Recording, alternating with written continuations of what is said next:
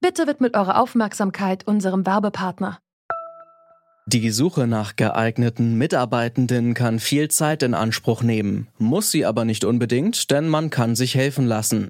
Zum Beispiel mit den Premium-Stellenanzeigen von Indeed, denn damit wird eure Stellenanzeige in der Suche sichtbarer und Bewerberinnen und Bewerber werden schneller auf euch aufmerksam. Indeed schenkt euch jetzt 75 Euro Startguthaben für eure Premium-Stellenanzeigen.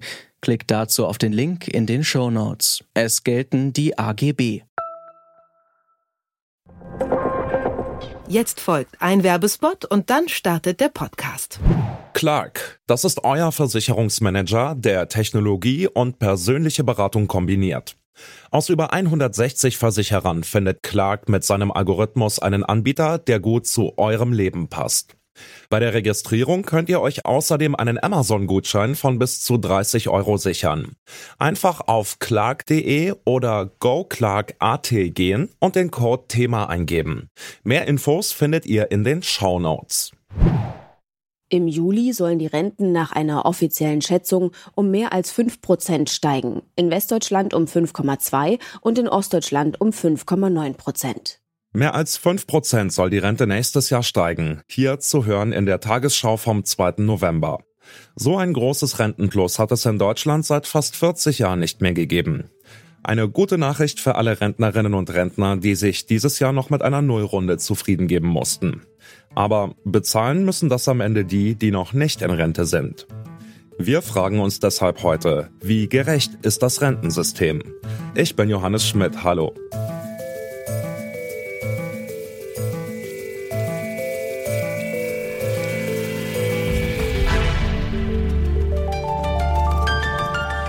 Zurück zum Thema.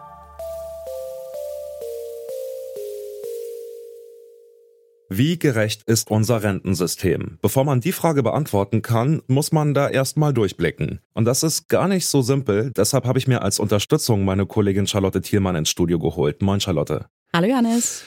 Versuchen wir es mal zusammen zu verstehen. Nächstes Jahr soll es ein fettes Rentenplus geben. Warum eigentlich? Das liegt daran, dass dieses Jahr die Löhne sehr stark gestiegen sind. Letztes Jahr, 2020, ist die Wirtschaft durch Corona ja erstmal heftig eingebrochen. Mhm. Die Löhne sind gesunken, weil zum Beispiel viele in Kurzarbeit geschickt wurden. Dieses Jahr haben sich dann die Löhne sehr schnell erholt und die gesetzliche Rente, die ist eben an die Löhne gekoppelt. Das heißt, wenn die steigen, dann steigt auch die Rente. Ja gut, aber Moment mal, als die Pandemie losgegangen ist, sind die Löhne ja eingebrochen. Da hätte die Rente ja dann eigentlich gekürzt werden müssen, oder wie verstehe ich das? Eigentlich ja, genau das ist aber eben nicht passiert und das liegt an der sogenannten Rentengarantie. Das ist so eine extra Klausel im Rentenrecht, die sagt eben, die Renten dürfen nicht sinken, auch dann nicht, wenn die Wirtschaft schwächelt und die Löhne dann einbrechen. Okay, und woher kommt dann das Geld für die Rente, wenn die immer weiter steigt? Grundsätzlich ist es ja so, wer arbeitet, der zahlt auch in die gesetzliche Rente ein. Teil wird auch vom Arbeitgeber übernommen. Aber die Beiträge in der Rentenkasse, die reichen eben schon lange nicht mehr aus, um die Rente davon komplett zu bezahlen. Deshalb springt dann der Bund ein und gleicht den Rest eben aus. Zwar mit Mitteln aus dem Bundeshaushalt, also mit Steuergeldern. Und von wie viel Steuergeld reden wir da, das in die Rente fließt? Das ist tatsächlich eine ganze Menge. Also 2020 war es das erste Mal mehr als 100 Milliarden Euro.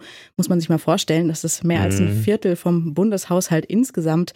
Und dieses Jahr sind es dann schon 106 Milliarden. Also das wird gerade tatsächlich immer mehr. Ein ganz schöner Brocken. Und warum wird das immer mehr? Da gibt es eigentlich zwei wichtige Punkte. Der erste ist, früher gab es mal den sogenannten Nachholfaktor. Der hat eben geregelt, dass wenn wie jetzt die Löhne sich gerade erst wieder erholen, dass dann die Renten eben nicht so stark steigen, weil die ja eben vorher auch nicht gesunken sind. Mhm. Aber dieser Nachholfaktor, der ist seit 2018 ausgesetzt und deshalb ist es jetzt mit der Rente so, dass die nach der Krise eben viel stärker abgekoppelt ist von den Löhnen und dadurch natürlich auch von den Beiträgen, die in die Rentenkasse eingezahlt werden. Und was ist der zweite Grund, dass es immer mehr wird?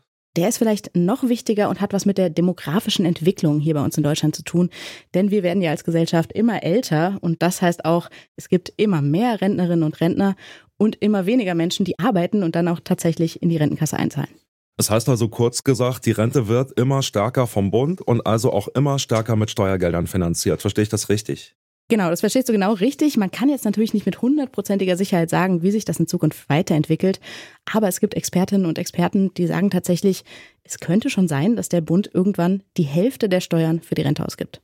Okay, verstehe. Dann an der Stelle vielen Dank für die Informationen, Charlotte. Gerne. Immer mehr Rentnerinnen und Rentner werden von immer weniger Beitragszahlerinnen und Beitragszahlern finanziert. Die Rente wird also für den Staat immer teurer. Monika Schnitzer ist eine der wichtigsten Expertinnen, wenn es um das Thema Rente geht. Sie ist eine von aktuell vier Wirtschaftsweisen, die jedes Jahr einschätzen, wie sich die wirtschaftliche Lage in Deutschland entwickelt. Im Interview habe ich sie als erstes gefragt, ob unser Rentensystem auf einen Crash zusteuert. Ja, tatsächlich haben wir ein Riesenproblem. Sie haben eben schon angedeutet, wie viel jetzt schon aus dem Bundeshalt jährlich in die Rentenkasse an Zuschüssen fließt. Das wird, wenn wir an diesen bisherigen Haltelinien festhalten wollen, dann wird das immer mehr. Dann werden wir in gut 20 Jahren mehr als die Hälfte des Bundeshaushalts für die Rente brauchen und dann bleibt kein Geld mehr für Zukunftsinvestitionen. Die Haltelinien, nur um das kurz zu erläutern, sind, man möchte, dass die Rente nicht unter 48 Prozent des Durchschnittslohns äh, sinken. Man möchte den Beitragssatz bei maximal 20 Prozent halten und man will das Renteneintrittsalter nicht über 67 hinaus erhöhen. All das zusammen heißt, wir laufen tatsächlich auf einen Crash zu. Na, jetzt haben Sie ja schon ein paar Maßnahmen angesprochen. Stichwort Haltelinien. Welche Reformen bräuchten wir denn in Ihren Augen noch, damit die Rente nicht immer mehr Geld aus dem Bundeshaushalt auffrisst? Weil es ja auch noch, wie soll ich sagen, die Notwendigkeit gibt, Geld zu investieren. Wir brauchen neue Schulen, wir brauchen Klimaschutz, wir brauchen Straßen und Brücken. Wie soll das alles gehen? Ja, es ist eine einfache Rechnung. Wenn die Menschen immer älter werden und immer weniger Kinder bekommen, dann funktioniert das aktuelle System eben nicht mehr, wo die aktuellen Beitragszahler immer für die Rentner aufkommen. Das heißt, man muss tatsächlich entweder das Renteneintrittsalter erhöhen oder aber die Renten an sich nicht mehr so stark steigen lassen oder mehr Beiträge zahlen oder die Menschen müssen mehr Vorsorge leisten. Tatsächlich ist ja eines der Probleme nicht nur, dass man länger lebt, was ja eine tolle Entwicklung ist, sondern dass die Menschen auch weniger Kinder bekommen haben. Sie haben also hier offensichtlich Ausgaben gespart, die sollten sie jetzt auch dafür verwenden, um selber für mehr Rente später vorzusorgen, also selbst auch mehr zu sparen.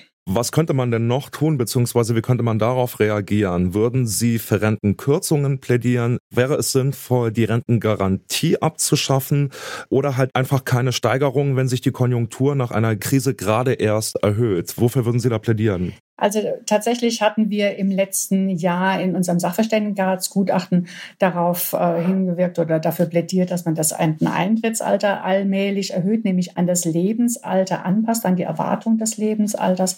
Aber man kann darüber hinaus sich auch Gedanken darüber machen, ob man nicht die Rentensteigerungen begrenzt. Also schon Inflationsausgleich beispielsweise vornimmt, aber ansonsten nicht sehr viel mehr darüber hinaus die Renten steigern lässt was ja immer als Gegenargument gegen eine Anpassung des Renteneintrittsalters kommt, ist, dass weniger gut verdiente besonders benachteiligt, weil deren Lebenserwartung typischerweise auch nicht ganz so lang ist. Die sehen sich da besonders benachteiligt. Wenn man nun sagt, man steigert die Renten nicht mehr so stark wie bisher, nicht mehr mit der Lohnentwicklung, sondern nur noch mit der Inflation, dann würde das für die besonders problematisch sein, die besonders lange leben. Das sind typischerweise die, die besser verdienen, die auch selber mehr zurücklegen können.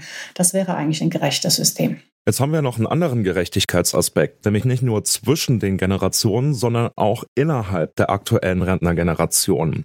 Wie kann man denn dafür sorgen, dass Gutverdienende nicht immer höhere Renten kriegen und andere in der Altersarmut landen, weil Altersarmut in unserem aktuellen Rentensystem ja auch ein Problem ist? Ja, tatsächlich würde man das eben dadurch erreichen, dass man sagt, für die unteren Einkommensgruppen sind die Renten garantiert und steigen eben auch und für die höheren Einkommensgruppen Gruppen begrenzt man die Steigerung, die es mit der Zeit gibt. Und auf die Weise könnte man also einen gewissen Ausgleich schaffen. Wenn es nach Monika Schnitzer geht, dann braucht das Rentensystem dringend Reformen. Dabei geht es nicht nur darum, dass die Jungen immer mehr Alte finanzieren müssen. Denn Rentenbeiträge und Steuern treffen ärmere Menschen besonders hart. Beim Umbau des Rentensystems müssen also vor allem die Unterschiede zwischen Arm und Reich berücksichtigt werden. Ob eine Reform tatsächlich angepackt wird, das liegt jetzt an den Ampelparteien. Das war's von uns für heute.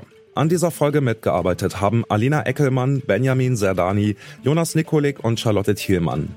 Chef vom Dienst war Toni Mese und ich bin Johannes Schmidt. Ich sage ciao.